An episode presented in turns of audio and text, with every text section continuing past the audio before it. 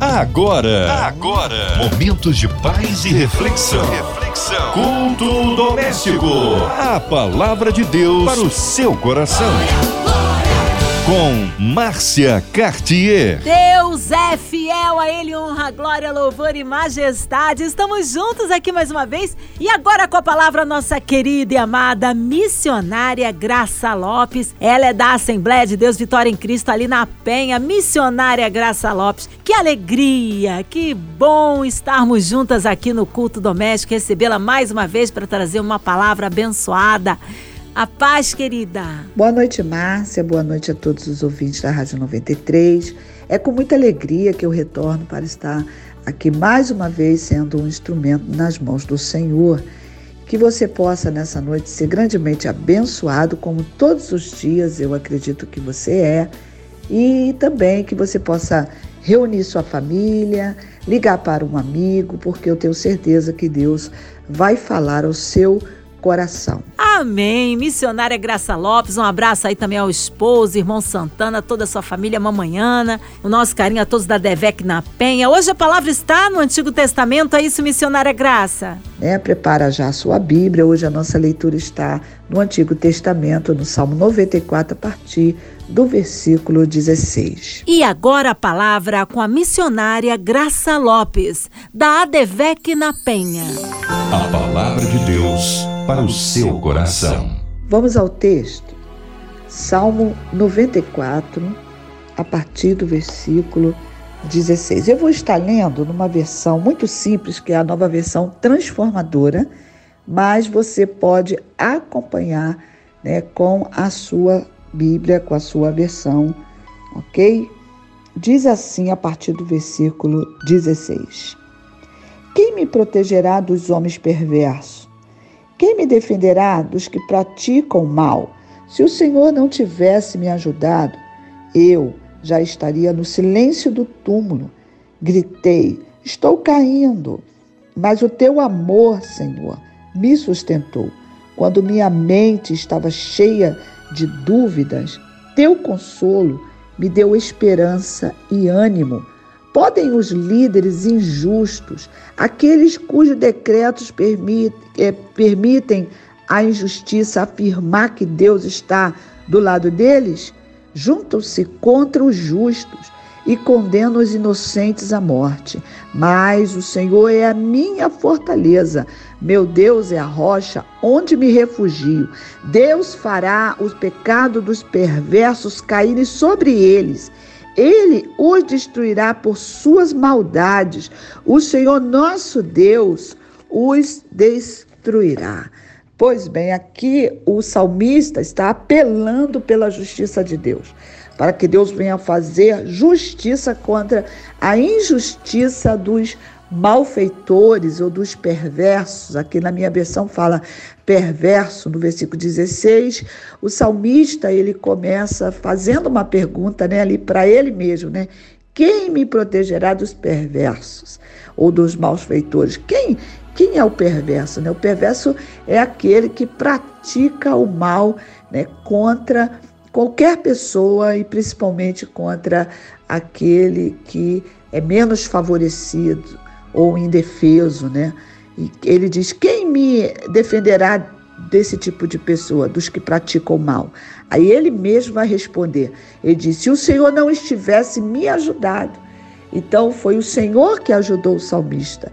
Ele disse: se Deus não tivesse me ajudado, eu já estaria no silêncio do túmulo, ou seja, eu já teria descido à sepultura, eu já teria morrido. E aí eu me recordo também do Salmo 124 quando é um salmo de Davi, quando também se faz essa pergunta, né? E se o Senhor não estivesse do nosso lado, quando os inimigos nos atacaram, né? Eles teriam nos engolido vivos com suas ardentes ira contra nós. As águas nos teriam encoberto, as correntezas nos teriam afogado. Ah, se não fosse o Senhor, né?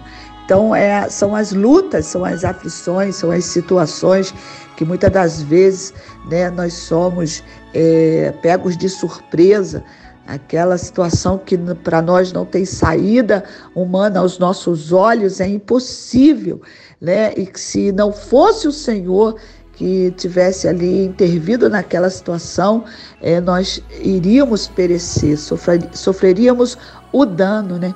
Talvez como um assalto que eu já passei, ou você também, e que você diz: olha, se não fosse o Senhor, naquele dia, naquele assalto, aquele ladrão, ele teria me matado, né? Se não fosse aquele acidente, eu mesmo já passei um acidente, né? Parada no, na linha vermelha, no engarrafamento.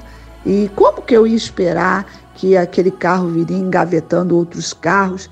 E foi uma coisa tão terrível. E depois que eu saí daquela situação, né, sem sofrer nenhum dano, nem meu esposo, nem meus filhos, eu então pude dizer como salmista, né? Se não fosse o Senhor, naquele dia, aquele acidente teria nos matado, né? Que se não fosse o Senhor, seu marido, querida, já teria ido embora. Mas também, se não fosse o Senhor, ele nem, ele, ele nem teria voltado para casa, né? Se não fosse o Senhor, se o filho poderia estar nas drogas e hoje não está. Né? Então, quem é que nunca se fez essa pergunta e depois que passou a situação, né, teve a resposta? Foi o Senhor que fez isso, né? Note que aqui no o salmista no versículo 18, ele vai ter uma reação quando ele se encontra numa situação, né, de angústia, de aperto, de muitas dúvidas, como ele mesmo fala, ele tem uma reação. Qual é a reação dele? Ele diz: Eu gritei, estou caindo, né? Foi o que ele falou. Eu estou caindo. Então aqui ele vai pedir ajuda de Deus. E tem situações que a gente precisa gritar mesmo, tem que pedir ajuda. Nesse tempo de pandemia, né, nesse tempo de isolamento, né, quando muitas pessoas se encontram sozinhas, mas é importante você pedir ajuda, você telefonar, né, de certa forma se comunicar com pessoas e para que você também venha expressar o seu sentimento, né? E tem pessoas que podem, além de uma conversa, né? Uma conversa, a Bíblia diz até que quando a gente conversa, conversar é cura, né? Confessando o pecado uns aos outros, conversando com outra pessoa, né? A gente recebe o alívio, mas tem, a gente também sabe que tem situações que as pessoas não podem nos ajudar, porque elas também têm seus problemas.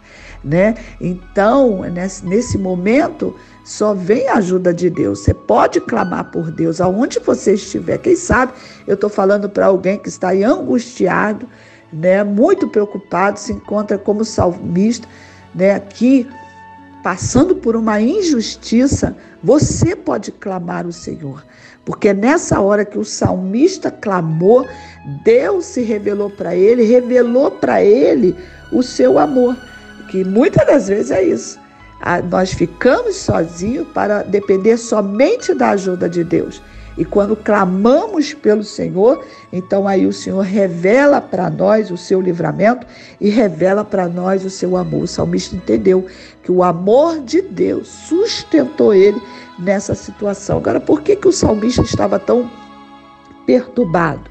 O que perturbava o salmista? O que perturbava o salmista era a injustiça das autoridades, dos líderes. Né? No versículo 20 ele fala dos líderes injustos, das autoridades né, que favorecia a injustiça, favorecia a corrupção, a perseguição dos que procuravam fazer o que era certo, né, condenando os inocentes à morte. Eu me recordo também de um texto lá do livro de Isaías, no capítulo 5, nessa mesma versão que eu li, ele disse assim que o, o homem chamaria o mal de bem e o bem de mal, coisas erradas de coisa certa, a escuridão né, de luz e a luz de escuridão. E a, e a inverter as situações, né? Então, no versículo 23 do mesmo capítulo de Isaías, ele diz: aceita o suborno para deixar né, o perverso em liberdade. Né, na, na, na versão da Bíblia Viva, da Bíblia Viva, ele fala assim: gente que por um pouco de dinheiro torce a justiça, dando liberdade aos criminosos, prendendo os inocentes, né? Aí ele diz: por isso Deus vai castigá-lo, todos, vai castigar todos eles sem dó e piedade. Aí eles vão sumir como a palha no fogo. Aí por quê, né? Porque não deram importância, nem obedeceram à lei do Senhor, né? A lei do Senhor, o Senhor do universo.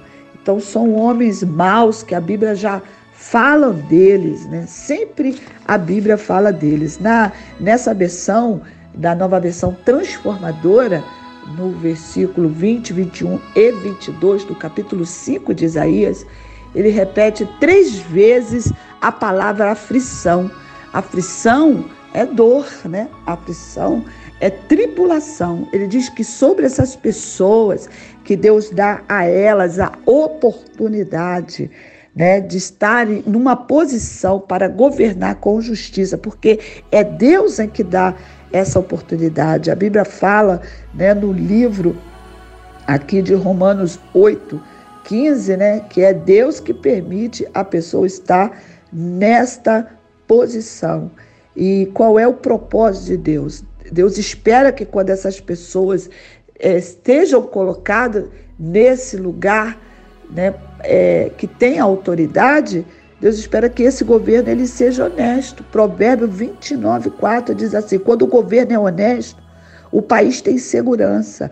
Mas quando o governo cobra impostos demais, a nação acaba o quê? Em desgraça. Então, a insegurança é que estava ali trazendo essa angústia na, no, na alma do salmista. Ele estava inseguro.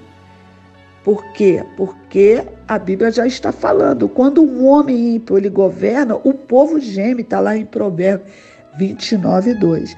E o desejo de Deus, o, o desejo do Senhor, né, era que quando o homem chegasse nessa posição permitida pelo Senhor, ele pudesse governar, favorecer os menos favorecidos, agir com justiça, né, com, as, com as coisas certas né? julgar a causa do pobre e da viúva.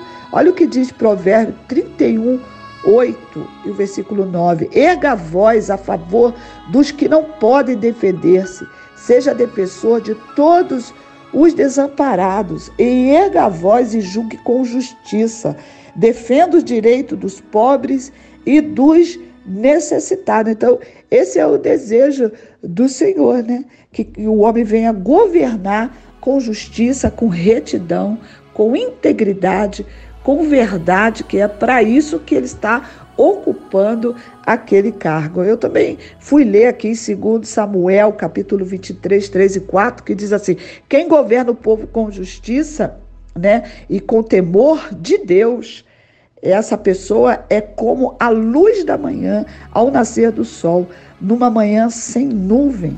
É como a claridade depois da chuva que faz crescer as plantas da terra. Então, olha que coisa linda como ele compara o homem justo que governa com integridade, com verdade, com justiça. Ele, diz, ele compara esse homem com a luz da manhã, no nascer do sol, né? Quando vai nascendo só aquela coisa linda aos olhos de Deus aos olhos de Deus é, é assim, porque aos nossos olhos é assim, não é? Como é que a gente reage quando a gente vê o sol nascer? Tem pessoas que vão aí para esses lugares só para ver o sol nascer, aquele sol lindo de verão, aquele céu azul.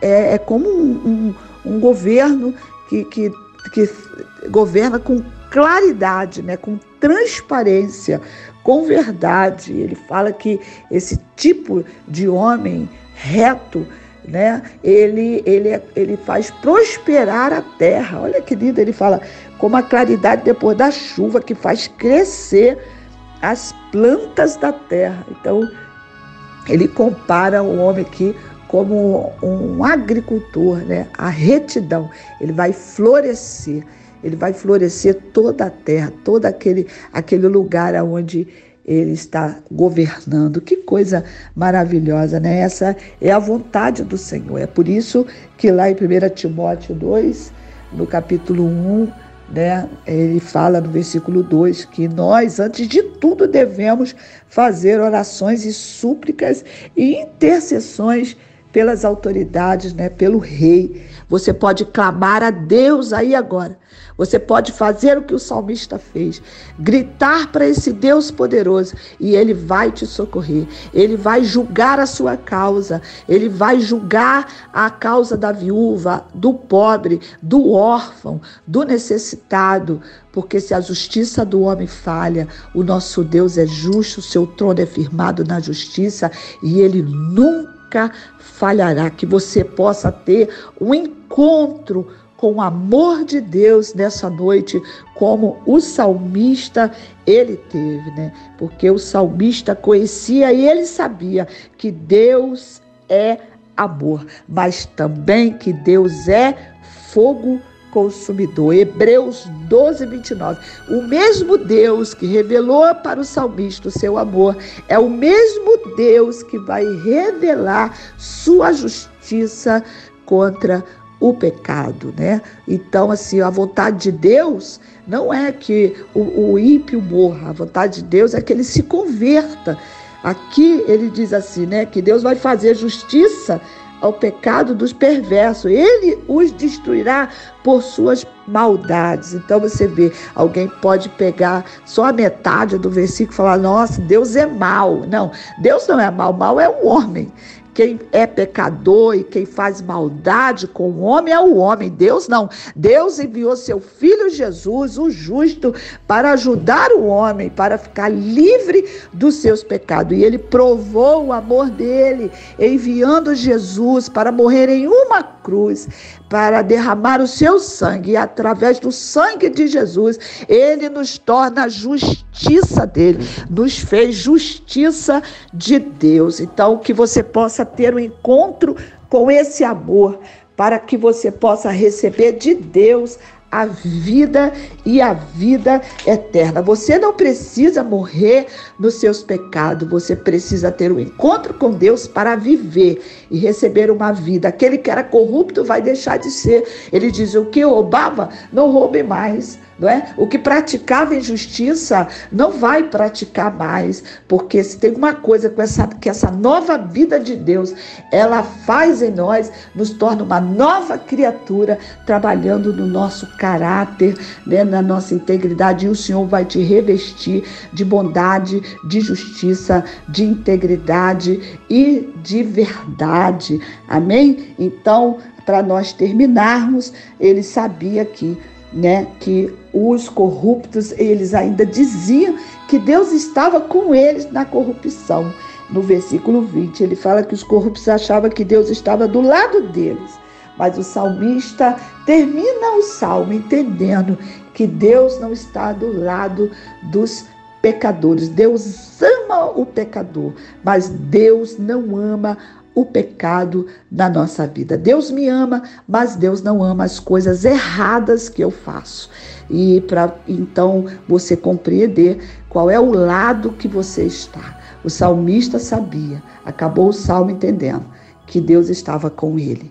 Que você possa escolher qual é o lado que você quer ficar. Você precisa definir a sua história nessa noite. Como você faz entregando a sua vida nas mãos do Senhor, pedindo perdão dos seus pecados, sabendo que o salário do pecado é a morte, mas o dom gratuito de Deus é a vida eterna. E você pode receber essa vida eterna agora, aonde você se encontrar. E você que se encontra agora, quem sabe, né? Você foi injustiçado, está aí perturbado por essa injustiça, fique tranquilo.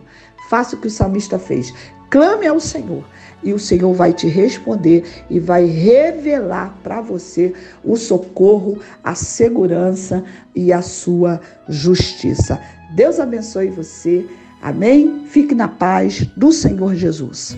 Aleluia! Deus é tremendo, palavra de poder, palavra abençoada. Em instantes, missionária Graça Lopes, intercessão pelas nossas vidas, nós queremos incluir você que está aí encarcerado no hospital, numa clínica, passando por um momento de depressão, de tristeza no coração, de luto. Você que está é, com problemas financeiros, seja qual for a sua necessidade física, espiritual, emocional, queremos incluir você nesta oração, nossas igrejas nossos pastores missionários em campo, nossa missionária Graça Lopes, sua vida, família e ministério, nosso irmão e senador Harold de Oliveira, nossa irmã Invelise, Marina, André Mari Família, Cristina Xista e Família, nosso irmão Fabiano aqui, sonoplasta presente, toda a equipe da 93 FM. Vamos orar, nós cremos Deus de poder pela cidade do Rio de Janeiro, pelo nosso Brasil, pelas autoridades governamentais. Missionária Graça Lopes, oremos. Vamos orar, Pai amado, Pai querido, diante da tua presença, eu quero colocar agora, ó Deus, toda essa rádio, a locutora Márcia Cartier, a Cristiane, Senhor, eu quero colocar a Fernandinha também, todos que fazem parte, ó Deus, dessa rádio 93, essa voz profética.